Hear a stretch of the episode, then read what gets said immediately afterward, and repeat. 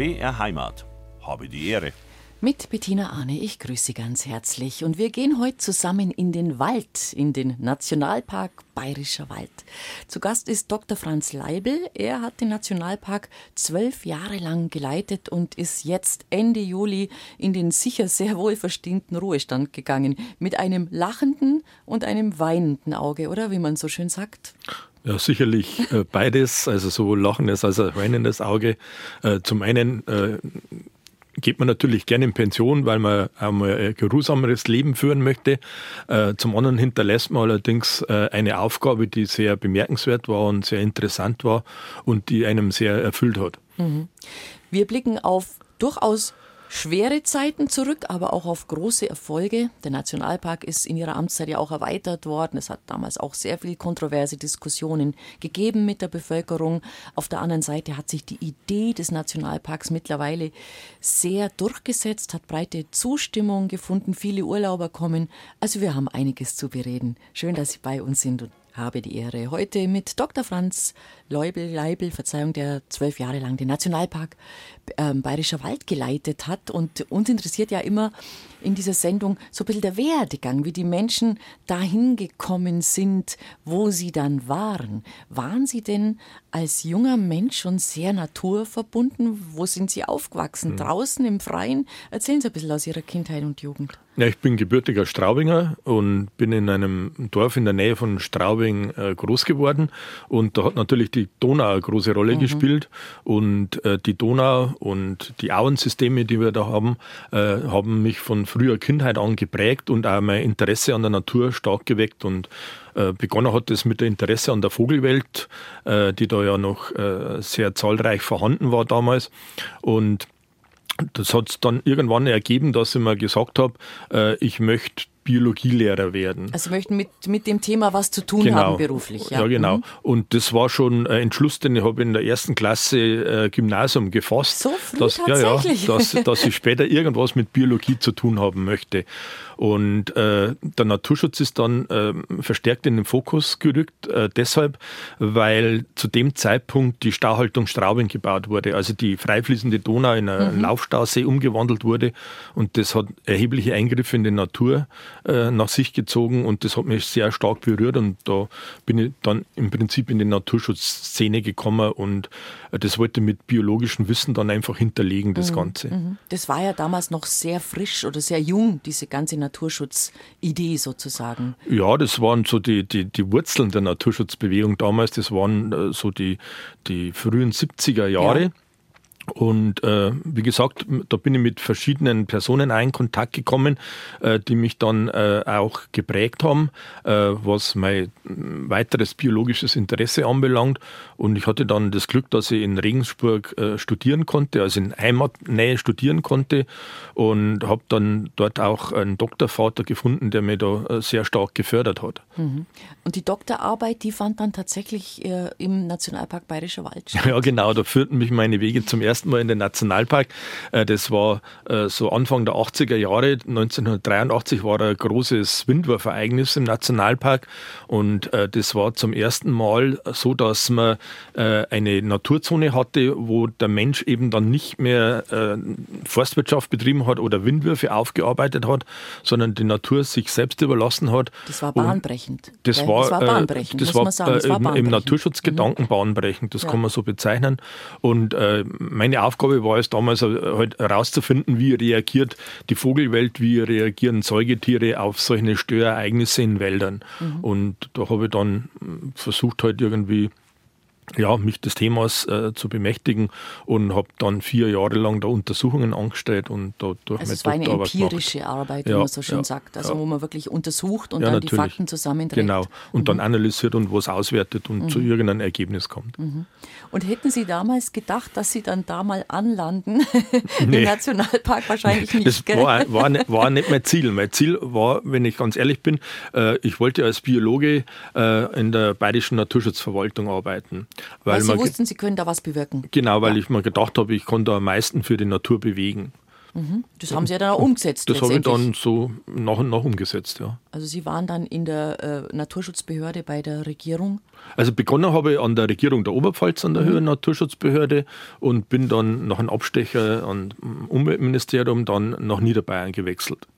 Aber wenn wir gerade darüber reden, dass das damals so ein bisschen die Anfänge waren, dieses Naturschutzgedankens, ähm, was haben Sie da in den Anfängen erlebt? Sie sind dann aufgetreten als Vertreter des staatlichen Naturschutzes, mussten vielleicht das eine oder andere auch mal sagen, na, das dürft ihr nicht oder das könnt ihr hier nicht.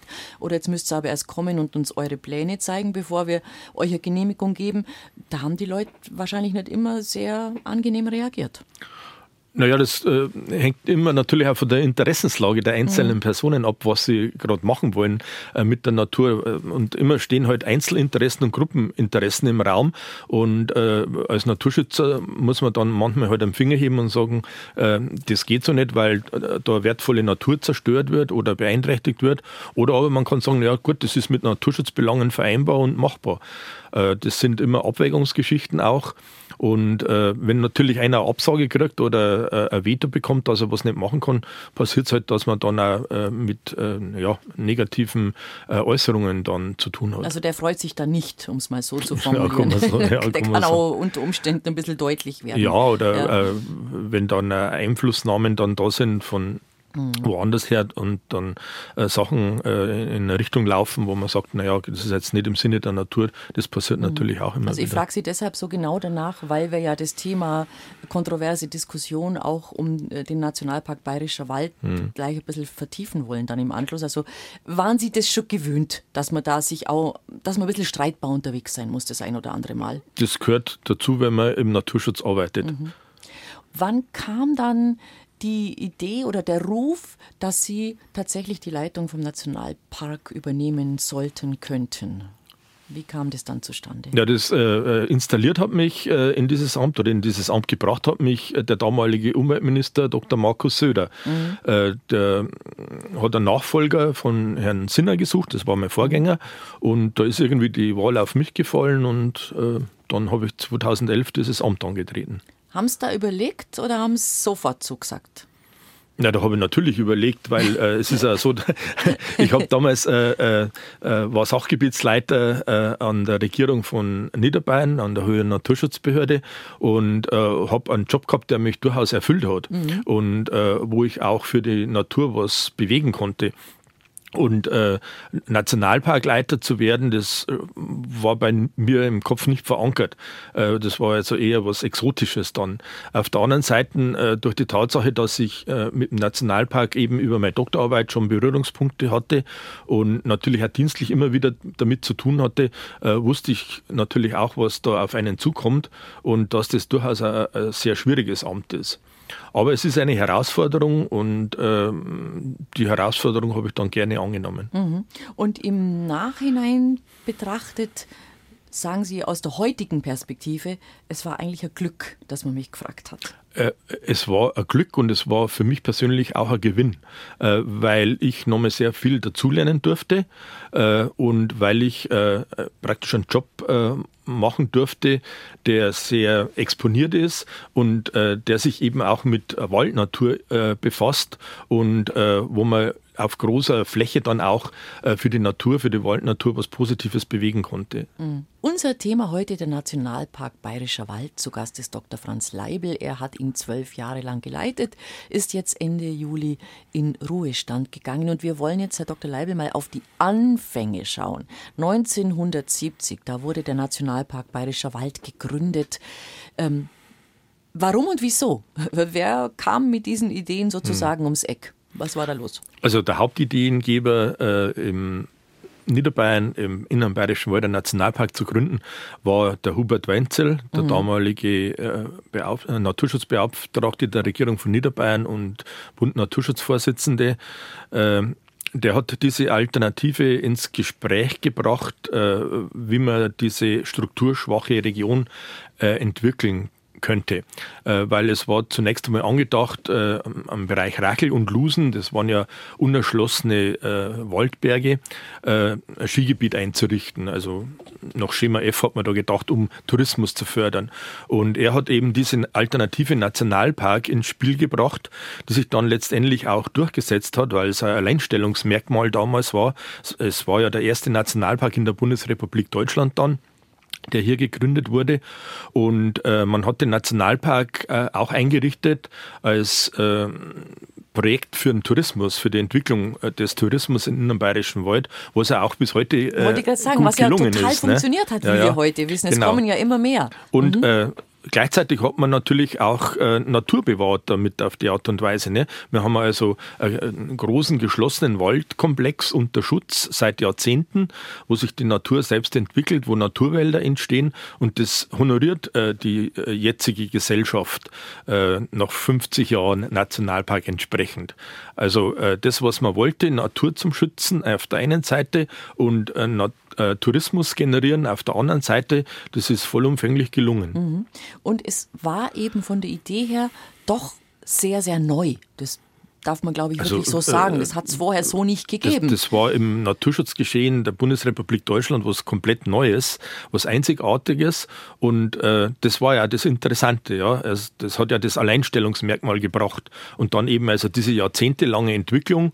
Und wir haben halt heute einen Park, der äh, die Blaupause ist für die Parkentwicklungen woanders in der Bundesrepublik oder für die Neugründungen von Nationalparks in Europa. Und mhm. von daher äh, haben wir Entwicklung auf den Weg gebracht, äh, die einmalig ist im Naturschutzgeschehen.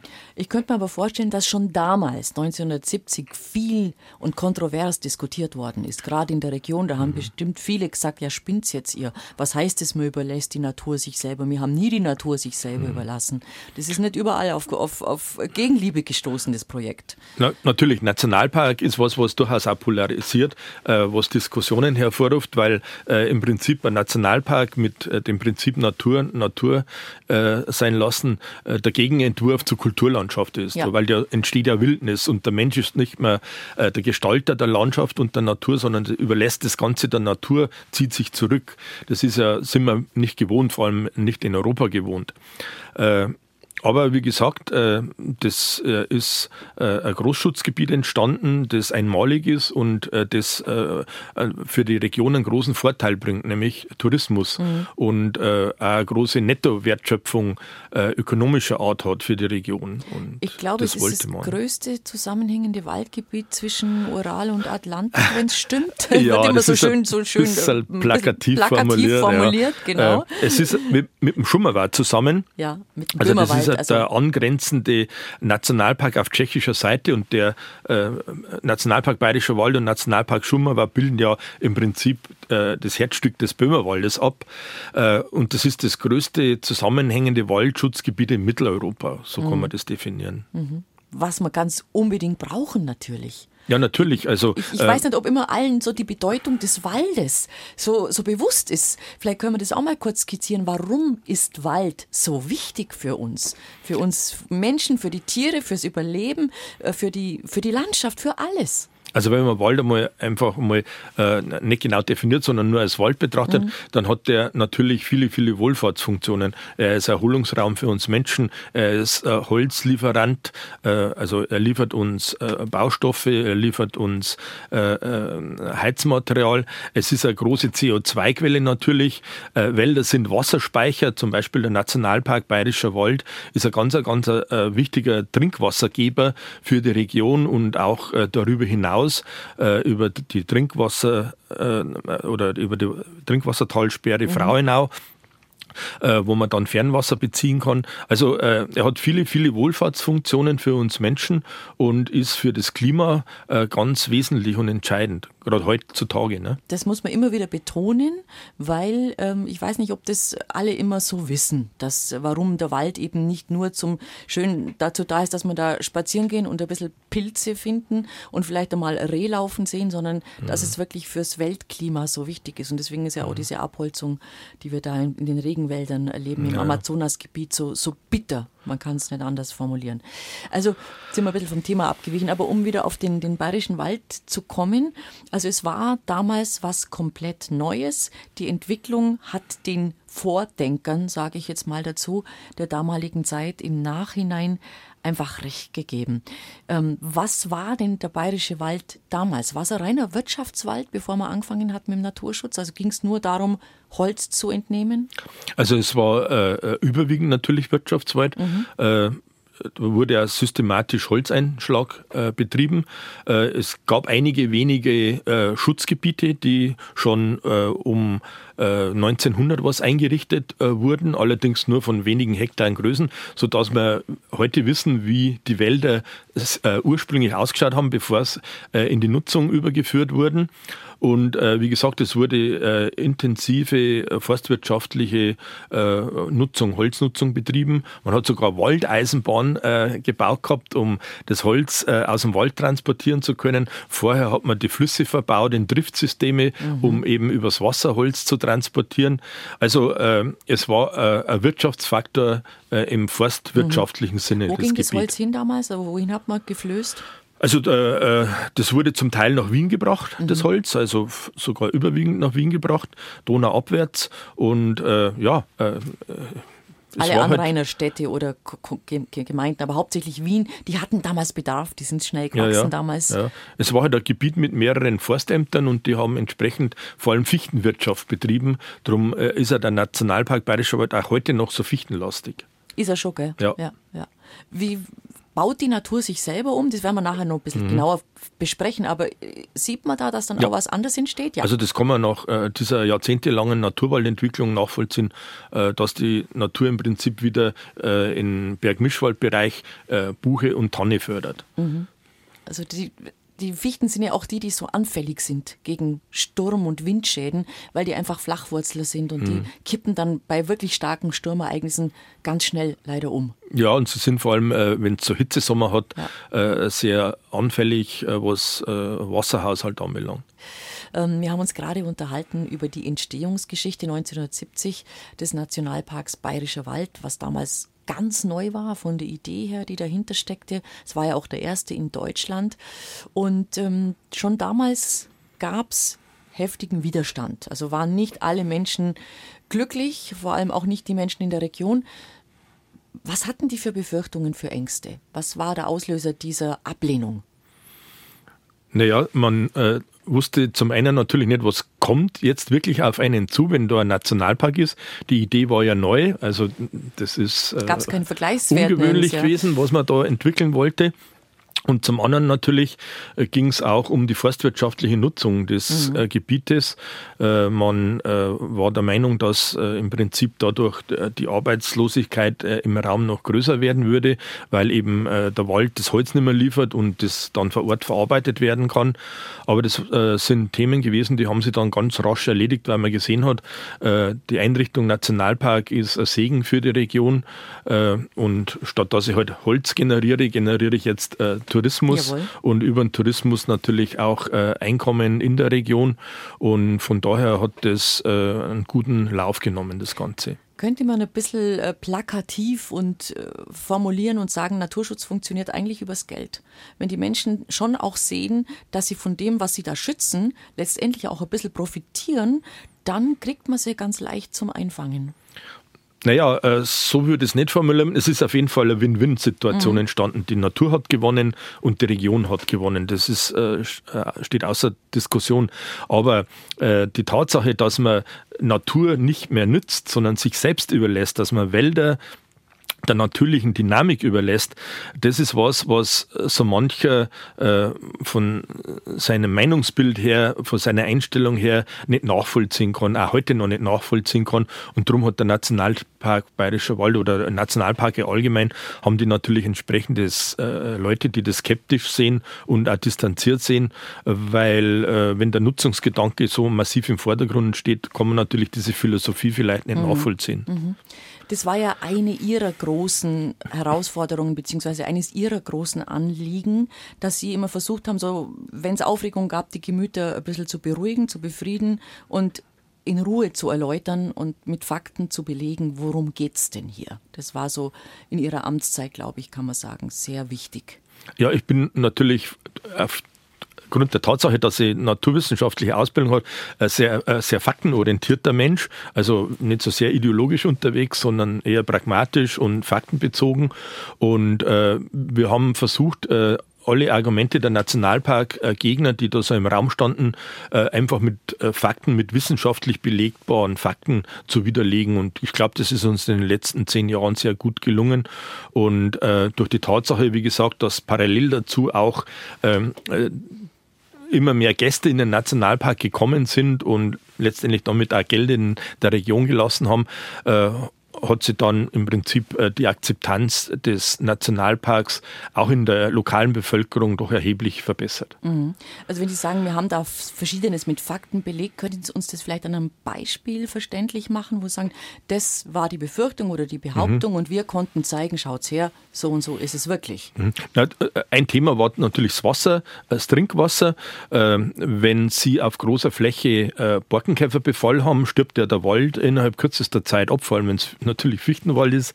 Äh, und äh, damit äh, haben sie vorübergehend natürlich Änderungen im hydrologischen System lokal betrachtet.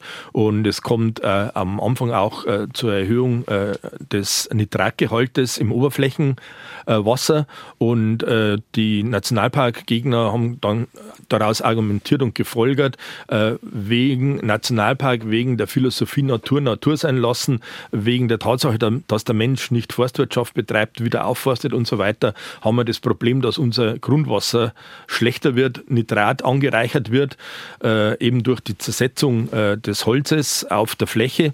Mhm. und äh, wir konnten halt dann ganz schlicht und einfach durch jahrzehntelange Messungen belegen, äh, dass das nicht der Fall ist, sondern dass das Wasser, das aus dem Nationalpark kommt, trotz Borkenkäferaktivitäten, trotz Sturmaktivitäten und der Philosophie Natur Natur sein lassen, gute Trinkwasserqualität aufweist, also beste Trinkwasserqualität sogar. Wir haben Nitratwerte von 6 Milligramm pro Liter. Das ist also so ein gutes Wasser, das sogar für die Zubereitung für Babynahrung Verdauung geeignet ist. Mhm. Also Sie haben der Emotion die Fakten ein bisschen entgegengesetzt, genau. die wissenschaftlichen. Und, äh, das haben wir so systematisch ganz schlicht und einfach gemacht. Oder es ist äh, im Raum gestanden, wenn der Wald auf großer Fläche durch einen Borkenkäfer abstirbt, wird kein Wald mehr nachkommen, sondern es wird eine Grassteppe entstehen und äh, der Nationalpark äh, trägt damit dazu bei, dass äh, sich die Berge des innenbayerischen Waldes äh, entwalden, waldfrei werden und äh, der geliebte Wald verschwindet und stattdessen eben, wie gesagt,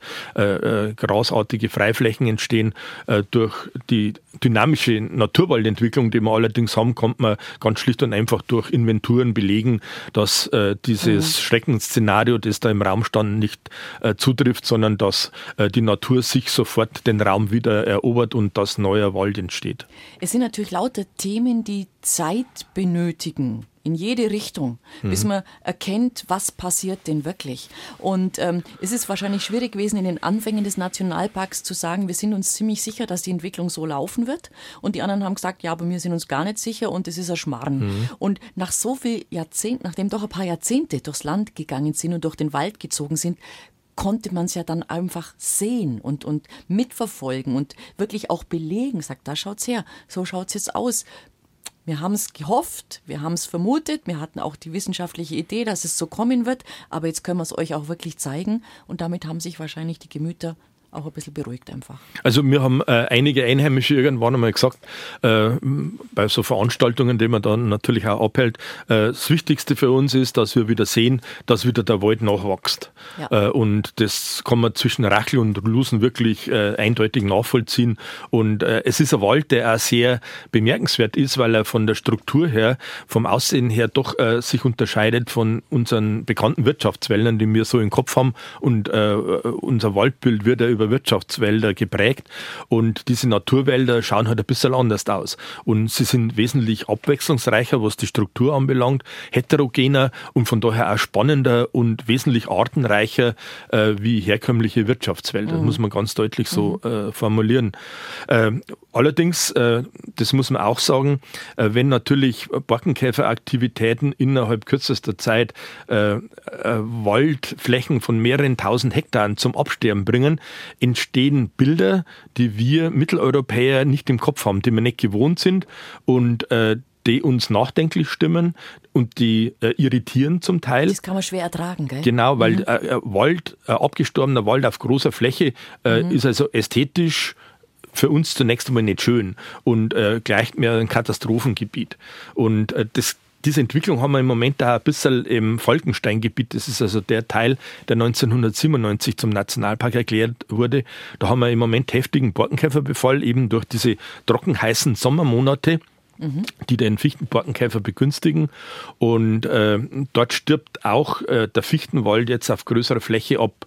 Aber wenn man dann schon auf den Waldboden wieder schaut, äh, sieht man ganz deutlich, was dann nachkommt. Da kommt dann Buche nach, da kommt Tanne nach, da kommt auch Fichte wieder nach. Also der neue junge Wald steht in den Startlöchern. Mhm. Und das ist das Schöne letztendlich, wenn man sagt, ich überlasse mal eine Fläche äh, sich selber und lasse Naturwälder entstehen. Mhm. Das nachzuverfolgen und seine Schlüsse daraus zu ziehen, gerade in Zeiten des Klimawandels, wie sich Wälder von sich aus, von selbst aus organisieren und entwickeln, das ist ja eigentlich was sehr Interessantes und Wichtiges. Weil nur so können wir Wälder verstehen und auch äh, Wälder für die Zukunft dann planen im wirtschaftlichen Sinn. Das wollen wir gleich noch ein bisschen vertiefen. Ähm, eine Frage zu dem Thema. Der deutsche Wald und seine Bevölkerung, da besteht eine interessante, emotionale und hoch, hochemotionale ja. Bindung sogar, möchte ich sagen, ähm, die es in vielen europäischen Nachbarländern in der Form gar nicht gibt. Also wir besingen ja auch den Wald. Wer hat dich, du stolzer ja, ja, Wald, ja, aufgebaut, so hoch heroben? Also das ist was Spezielles. Haben Sie das immer auch so erlebt? Weil Sie sind ja auch im, qua Ihres Amtes mhm. in andere große Waldgebiete mhm. weltweit gekommen, dass so diese deutsche Beziehung zum Wald irgendwie was ganz Enges ist. Ähm, also das ist was Besonderes, was sehr emotional mhm. äh, hinterlegt ist bei uns. Äh, Gerade also jetzt sage ich mal äh, bei den äh, Weitlern, die äh, lieben ihren Wald. Äh, das ist ihre Heimat. Die definieren diesen Wald als ihre Heimat, was auch sinnig ist und richtig ist. Ähm, sowas Ähnliches erlebt man dann vielleicht noch dort, wo äh, richtige Urwälder noch in, im subtropischen und tropischen Bereich äh, vorhanden sind und wo äh, Menschengruppen von diesen Wäldern leben. Äh, die äh, definieren sich auch über den Wald letztendlich. Äh, woanders ist der enge Bezug zu den Wäldern so nicht erkennbar in anderen Gesellschaftsformen, mhm. wie das bei uns jetzt im Moment der Fall mhm. ist oder immer schon der Fall war. Mhm. Ähm, da kommt die Literaturwissenschaft vielleicht tatsächlich ein bisschen ins Spiel jetzt an der Stelle. Ähm, das war ein bisschen mein Schwerpunkt, mhm. die deutsche Romantik. Ja. Und ähm, da war dieser Gedanke, dieser Rousseau-Gedanke zurück zur Natur, der damals breite Wege gefunden hat in, in Kunst, in Literatur, ähm, in, in der Musik, aber vor allem eben in der, in der Literatur und in der Malerei. Das hat wohl sehr, sehr intensiv nachgewirkt auf die Befindlichkeit, sage ich jetzt mal, die deutsche Befindlichkeit. Da war Wald und draußen unterwegs sein und nur wer draußen ist, ähm, findet zu sich selbst und ist, ist der wahre Mensch. Das war damals etwas, was, glaube ich, speziell in Deutschland sehr, sehr gelebt wurde, weniger in den angrenzenden Nachbarländern. Vielleicht kann man es ein bisschen über die Schiene mhm. erklären, mhm. nur ein Versuch. Ja, ja. Dass das damals, dass das uns geprägt hat, so über die Generationen, sage ich mal. Ja, äh, man muss auch äh, wissen, dass äh, Wälder zum Teil bei uns ziemlich devastiert waren. Also die waren übernutzt. Ja. Und da hat man frühzeitig erkannt, dass man umsteuern muss. Und ähm, das ist auch im Prinzip ja, was, was die, die Forstwirtschaft äh, letztendlich äh, mitverantwortet, dass man diesen Nachhaltigkeitsgedanken äh, Wald relativ äh, früh aufgegriffen hat und auch mhm. umgesetzt hat bis in unsere Tage rein. Aber das ist jetzt kein ökologischer Aspekt, sondern das ist äh, Nachhaltigkeit ist wirtschaftlicher Aspekt. Aber es hat dazu geführt, dass ein besonderer Bezug zu Wäldern entstanden ist, sicherlich auch. Mhm. Im Nationalpark Bayerischer Wald überlässt man die Natur und den Wald sich selbst und das heißt, man muss auch den Borkenkäfer aushalten und das, was er macht. Was passiert denn genau, wenn ein Borkenkäfer ein, ein Waldstück befällt? Also wie läuft das ab? So rein jetzt chronologisch. Mhm. Also äh, es ist der Fichtenborkenkäfer, der mhm. befällt Fichten, ist ein ein kleiner Käfer, der monophag an der Fichte frisst und lebt.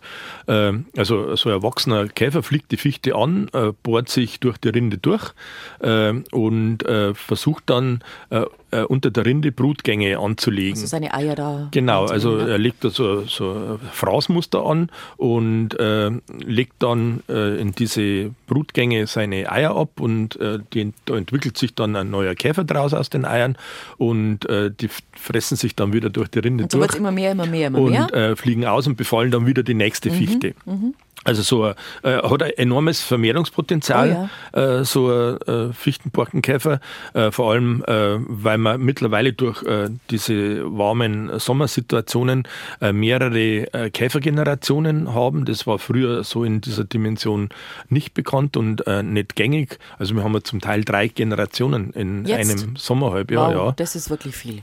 Vorher hat man zwei gehabt. Mhm oder vielleicht bloß eine. Äh, also da tut sich wegen des Klimawandels auch sehr viel äh, zugunsten des Fichtenborkenkäfers. Äh, was entscheidend ist, wenn so eine Fichte von mehreren Käfern von ausreichend großer Stückzahl befallen wird, äh, der unterbricht durch seinen äh, Fraß äh, die Leitbahnen des Baumes. Das heißt also, äh, die Assimilate werden oder die Assimilatleitungen, Xylem, Phloem, Wasserleitung werden unterbunden, mhm. unterbrochen und damit äh, stirbt der Baum ganz schlicht und einfach ab. Mhm. Äh, und das merkt man, die Nadeln werden rot und fallen dann irgendwann ab. Erst und die dann, Nadeln und dann ja, die Borke wahrscheinlich. Ja gut, wenn er lang nur steht, aber ja. das hat dann mit dem Käfer nichts mehr zu tun, ja, da ist er dann schon zehnmal ausgeflogen, ne, wenn es soweit ist. Selbst wenn die Nadeln schon rot sind und äh, äh, runterbröseln, ist wahrscheinlich die erste Generation schon wieder ausgeflogen. Aha. Man muss, wenn man Borkenkäfer bekämpfen möchte, äh, das Bohrmehl äh, der einbohrenden Käfer suchen. Also wenn er frisch an den Baum geht, äh, das, durch das Einbohren entsteht da so ein gelbliches Bohrmehl, das findet man dann am, äh, am Fuße des Baumes und dann weiß man, der ist frisch befallen, dann muss man den Baum umschneiden und einen Außenbestand mhm, rausnehmen, mhm. dass, er, dass sich der Käfer nicht weiterentwickeln kann. Was da ja nicht passiert, das bleibt ja so. Und nur, dann nur, passiert was Interessantes. Nur in der Naturzone, ja, ja, in der ne? Naturzone, ne? genau. Gut. Und wenn ich also diese Naturzone habe, äh, nicht eingreife, dann sterben, sage ich, mhm. viele, viele Fichten im Stück, Stück ab. Also, das ist dann das Bild, was uns schwerfällt genau, anzuschauen, weil ja, es nicht schön ausschaut. Genau. Und äh, dann habe ich, äh, äh wenn ich jetzt im Fichtenhochlagenwald bin, wo die Fichte von Natur aus vorkommt und die führende Baumart ist, habe ich natürlich auf, auf großer Fläche Baumleichen stehen. Äh, und das ist ein Bild, das nicht jeder akzeptieren kann, mhm. sage ich mal so. Äh, was am Anfang auch ein bisschen apokalyptisch ausschaut, wenn man ehrlich ist, wenn man das auf, auf ähm, ganz großer Fläche dann äh, sieht. Was passiert aber dann letztendlich? Wir haben eine äh, Jungwuchs zum Teil, äh, also bereits vorhandene Jungbäume äh, stehen, äh, die bekommen Licht und wachsen dann hoch, bilden den neuen Wald oder aber durch äh, Samenanflug äh, bekomme ich neue Waldgeneration, die dann sofort hochwachsen kann, weil eben genügend Licht da ist. Und wenn ich das tote Holz noch dazu im Bestand belasse, verrottet es ja nach und nach und durch diese Verrottungsvorgänge ähm, äh, wird der Boden verbessert. Also der, der nachfolgende Baum, der, Humus, der, der, junge Baum, genau, vor, wie Düngung, äh, Humus, hat, ja. hat einen, einen besseren, äh, ja, Ernährungs, bessere Ernährungsvoraussetzungen, gerade in äh, so, äh, ja, ähm, mhm nährstoffarmen Verhältnissen, wie das im Bayerischen Wald der Fall ist.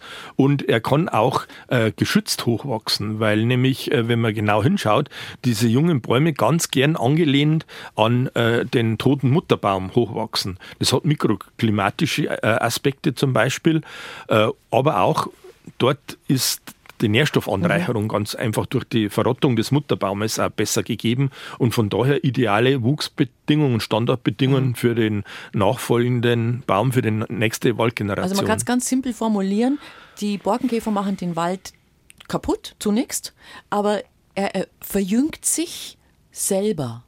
In, in, welchen in welchen Zeiträumen redet man da? Ja, also wenn man wenn es biologisch betrachtet, der Borkenkäfer, der Fichtenborkenkäfer zerstört nicht seinen Lebensraum, weil es wäre biologisch unsinnig, stimmt, sondern ja. der schafft für die nachfolgenden Borkenkäfergenerationen wieder einen idealen Lebensraum, indem man nämlich die Naturverjüngung ja. äh, äh, initiiert und fördert.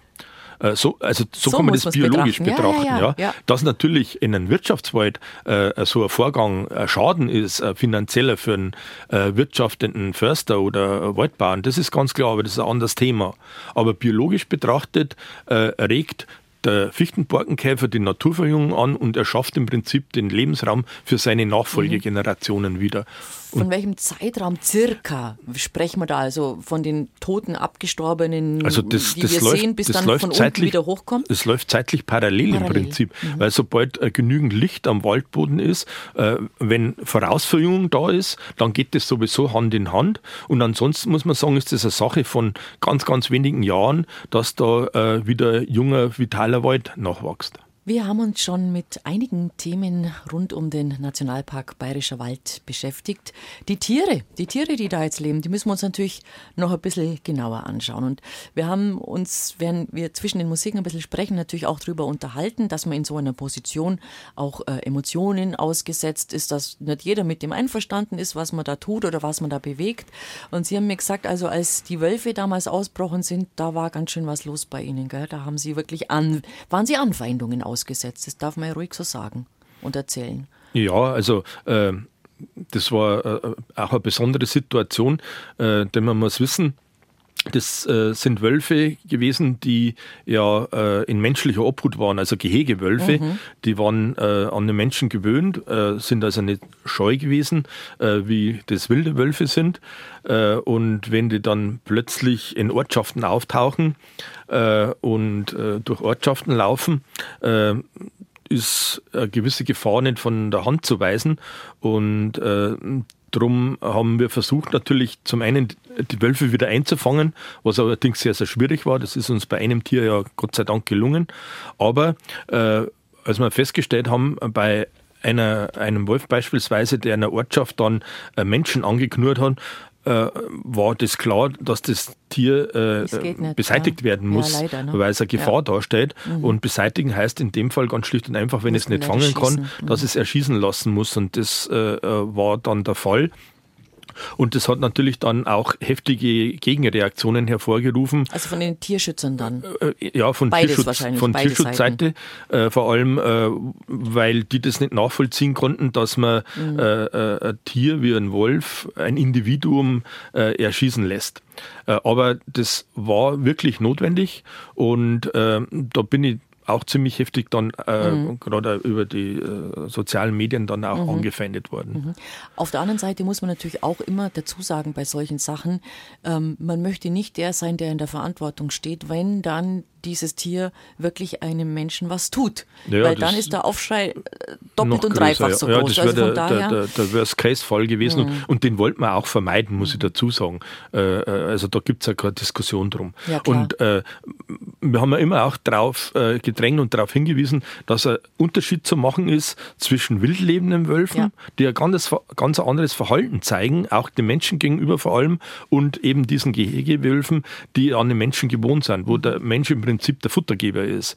Und äh, diese Differenzierung war deshalb wichtig, weil im gleichen Jahr äh, sich Wölfe bei uns im Nationalpark, wilde Wölfe, im Nationalpark angesiedelt haben. Und äh, das wollte man dann nicht äh, verwischt haben, das Ganze. Mhm.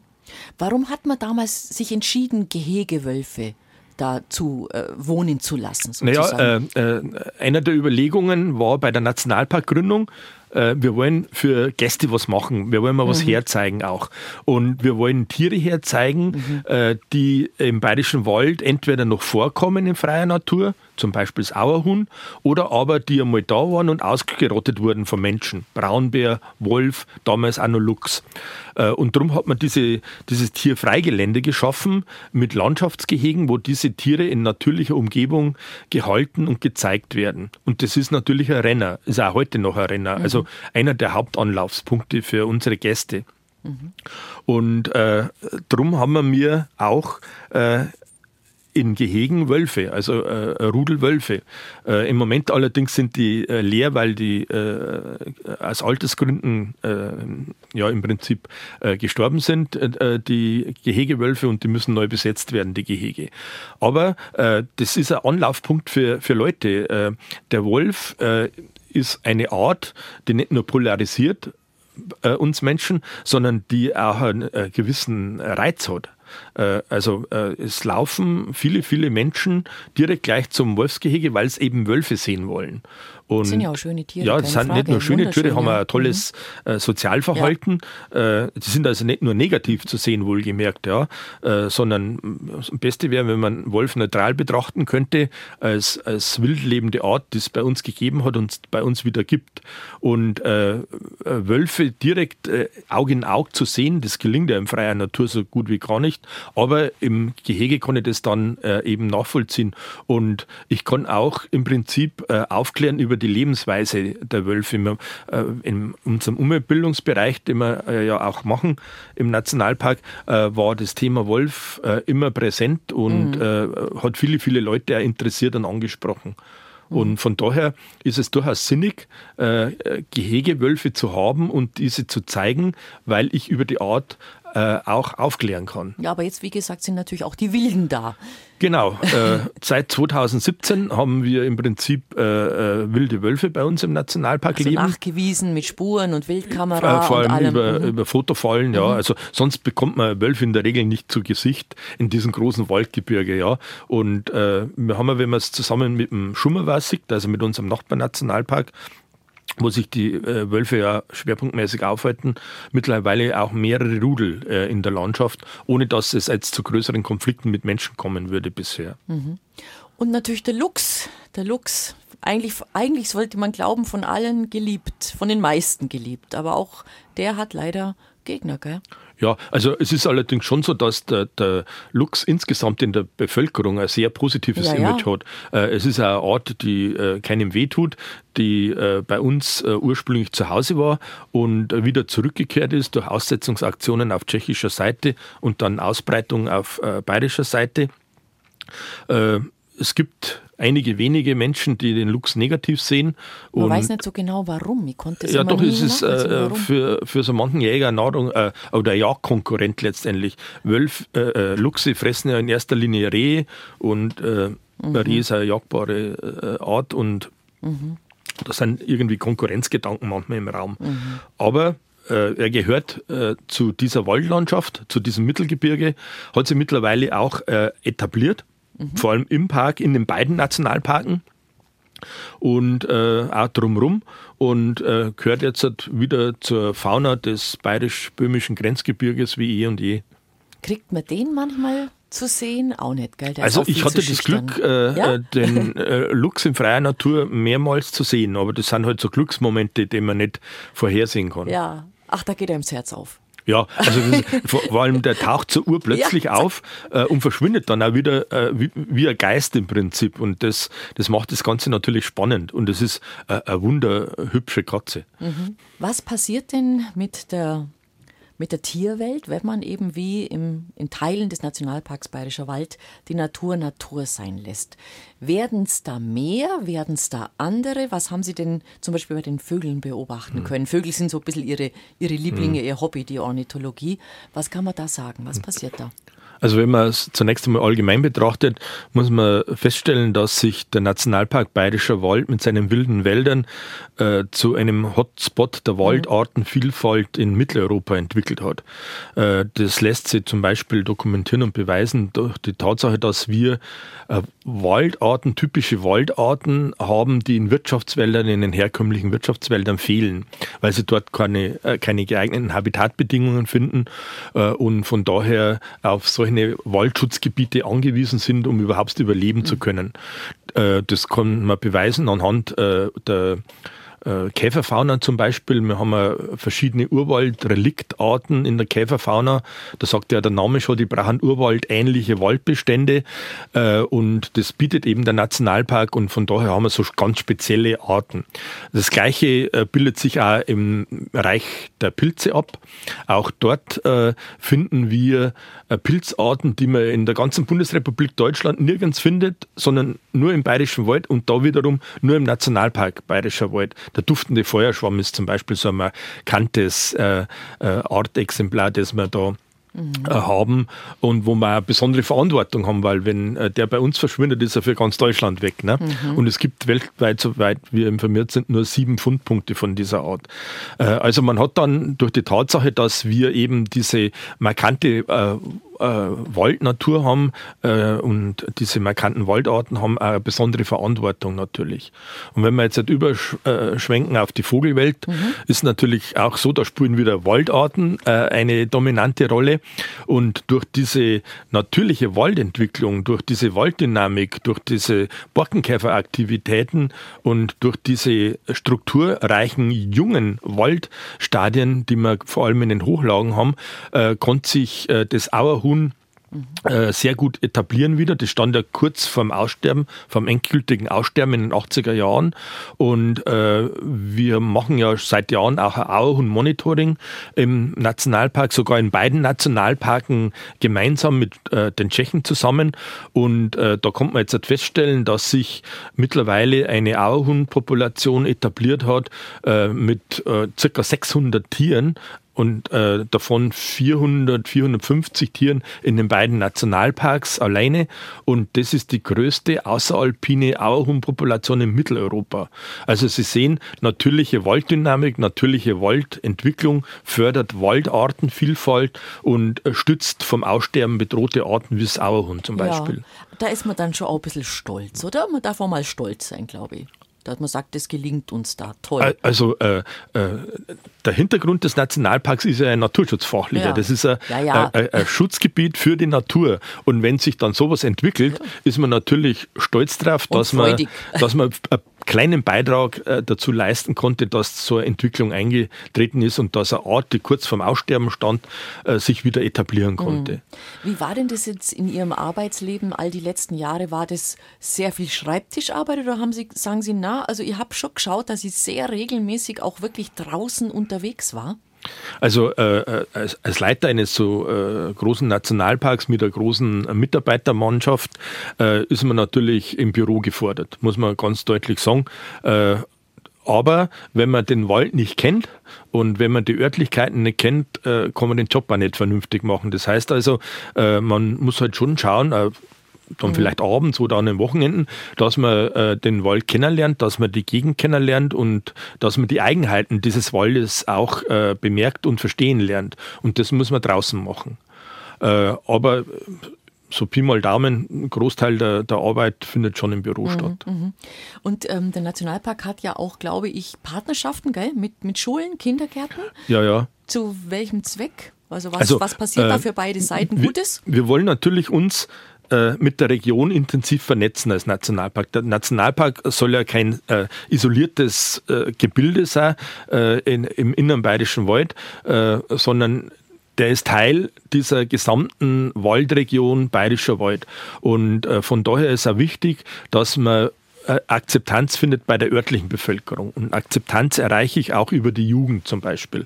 Und von daher haben wir mit äh, vielen Schulen, also genau mit, mit 16 äh, Schulen, äh, die um den Nationalpark rum sind, äh, Partnerschaften geschlossen. Das heißt also ganz schlicht und einfach, wir bieten äh, unseren Nationalpark den Schulen als außerschulischen Lernort an. Da kann man Exkursionen machen mit Klassen, da kann man Facharbeiten betreuen und so weiter durch unsere Umweltpädagogen.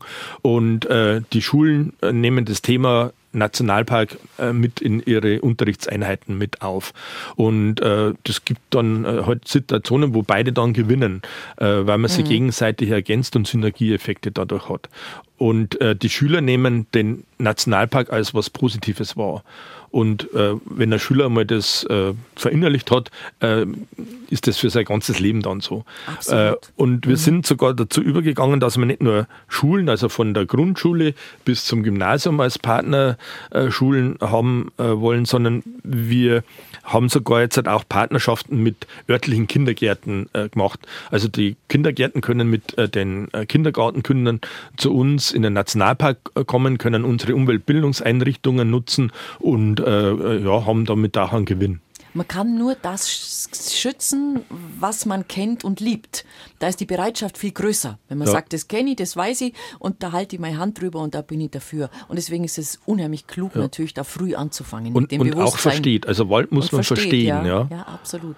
Der Nationalpark Bayerischer Wald ist fest in der Region verankert, was auch ein bisschen daran liegt, ähm, dass viele Urlauber kommen, die dann ja, sich da einfach erholen, zum Radeln gehen, zum Wandern gehen und ein bisschen Geld da lassen. Also man hat gesehen, diese angedachte Idee von den Anfängen, diese Win-Win-Situation, beide Seiten haben was davon, die Natur, aber auch die Menschen, die hat eben auf lange Sicht wirklich perfekt funktioniert. Wenn jemand Urlaub machen möchte im Bayerischen Wald, was empfehlen Sie dem? Wo sagen Sie, geh dahin oder, oder dorthin oder willst du radeln, willst du wandern? Ein paar handfeste Tipps aus erster Hand, hm. bitteschön.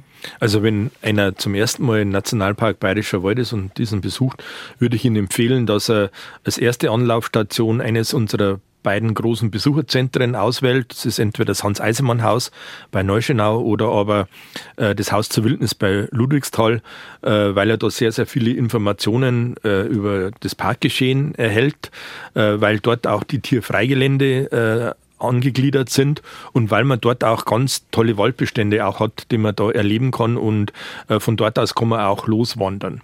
Mhm. Äh, wenn man ein bisschen fortgeschrittener Besucher ist, würde ich sagen, äh, dann weiß man natürlich, was man will. Dann kann man auch die Berge besteigen. Wir haben ja insgesamt im Laufe der Jahrzehnte ein sehr umfangreiches markiertes Wanderwegenetz aufgebaut. Das gut ausgeschildert ist und wo zum Teil auch äh, äh, Erklärtafeln immer wieder auch vorhanden sind, wo man über landschaftliche Besonderheiten äh, informiert wird. Und äh, dieses äh, Wegenetz umfasst so an die 360 Kilometer, mhm. ist also sehr ausgeprägt und erschließt alle landschaftlichen Höhepunkte des Nationalparks. Also über dieses Wanderwegenetz kommen sie auf dem Lusen, auf dem Rachel, kommen sie äh, in die Moorgebiete, auf die Schachten und so weiter. Also da können sie einer tagelang beschäftigen erkundigen und äh, in, in, wirklich wunderbarster Waldlandschaft wandern gehen. Wir haben natürlich auch nicht nur Wanderer, sondern auch Fahrradfahrer.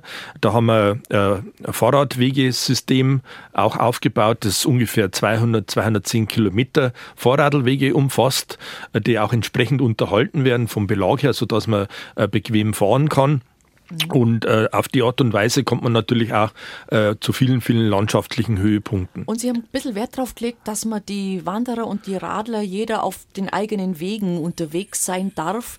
Und das ist nicht das Verkehrteste, weil die sich dann einfach auch nicht ähm, in die Quere und in die Haare kommen. Ja, also das ist ja. für uns sogar ganz eine wichtige Überlegung gewesen äh, bei der äh, Besucherinfrastrukturentwicklung, dass man sagt, äh, Fahrradfahrer und Wanderer sollen sich gegenseitig nicht stören. Und äh, es kommt ja dann auch zum Umfeld Unfällen, die wir nicht haben wollen. Und von daher, wo immer es möglich ist, haben wir äh, räumliche Trennung zwischen Vorradlweg und äh, markierten Wanderweg. Und äh, das klappt eigentlich relativ gut, auch wenn es Ausreißer gibt. Das muss man auch dazu sagen. Ja, dafür habt ihr natürlich auch eure Naturpark-Ranger. Also die müssen dann im Fall der Fälle auch mal wirklich äh, ja, mehr als nur eine Mahnung aussprechen, wenn es ganz blöd. Ja, also. Ranger sind dazu da zum einen, ja. äh, dass sie Rede und Antwort stehen, wenn Fragen im Raum sind, Klar. dass sie aufklären äh, und erklären, äh, aber auch, dass sie darauf achten, dass die Nationalparkregeln natürlich eingehalten werden. Jetzt kommt natürlich die neue Zielgruppe dazu. Und das sind unsere Wohnmobilisten und Camper. Die wollen ja sicher auch kommen. Seid ihr, auf, seid ihr für die schon gerüstet sozusagen? Ja, es ist eine Entwicklung in den letzten Jahren erkennbar, dass äh, äh das Campen äh, eine gewisse äh, Wichtigkeit äh, erlangt äh, und dass vor allem auch bei jungen Leuten äh, die Tendenz da ist, dass man mit einem Rucksack loswandert und dann möchte man natürlich auch übernachten.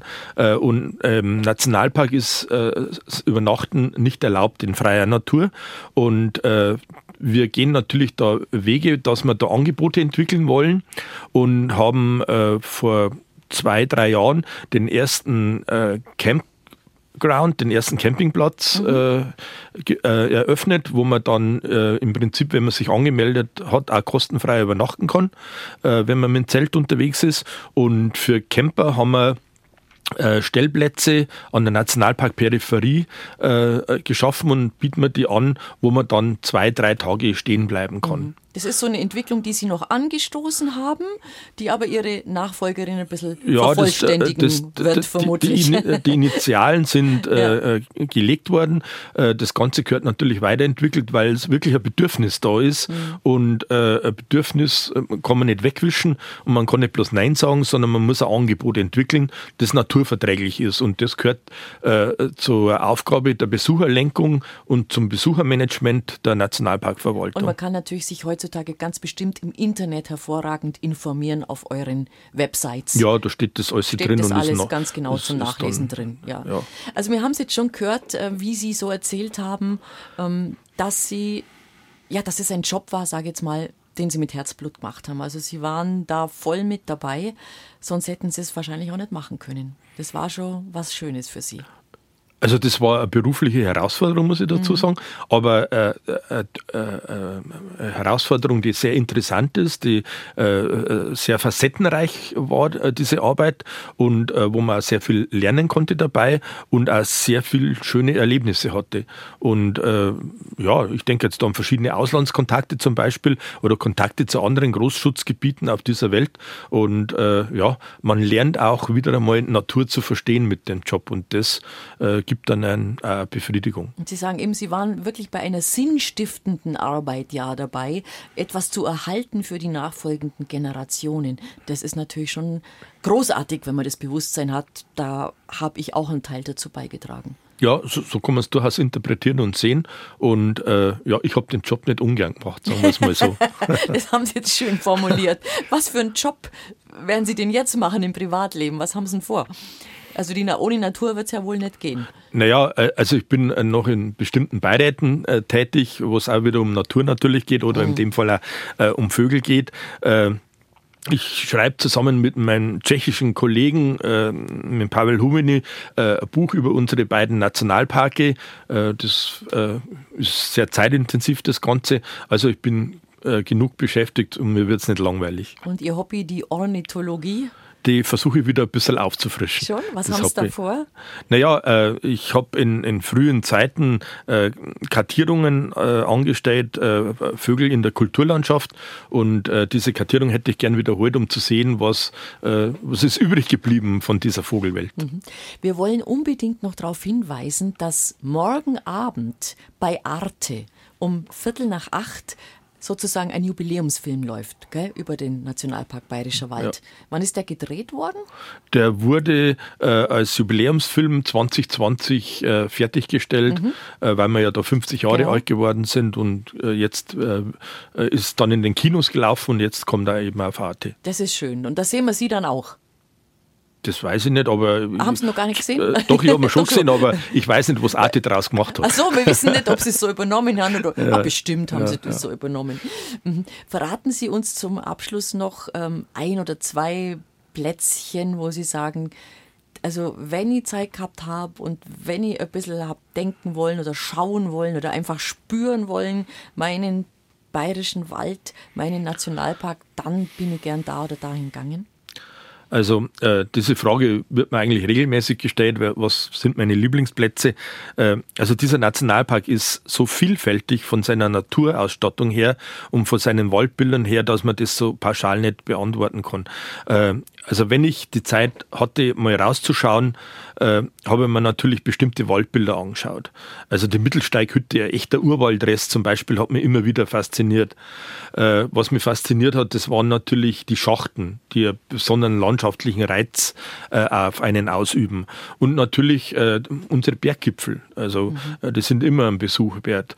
Äh, sie sind dann kein Besuch wert, wenn es natürlich mit vielen, vielen Menschen belegt sind. Aber wenn es dann in der Früh losgehen oder bei einem schlechten Wetter mal losgehen und allein auf dem Berggipfel stehen, äh, dann ist das wirklich ein herausragendes Gefühl. Welche Jahreszeit? Also meine liebste Jahreszeit ist der Spätherbst, wenn ich ehrlich bin. Äh, da sind nicht mehr so viele Leute dann unterwegs.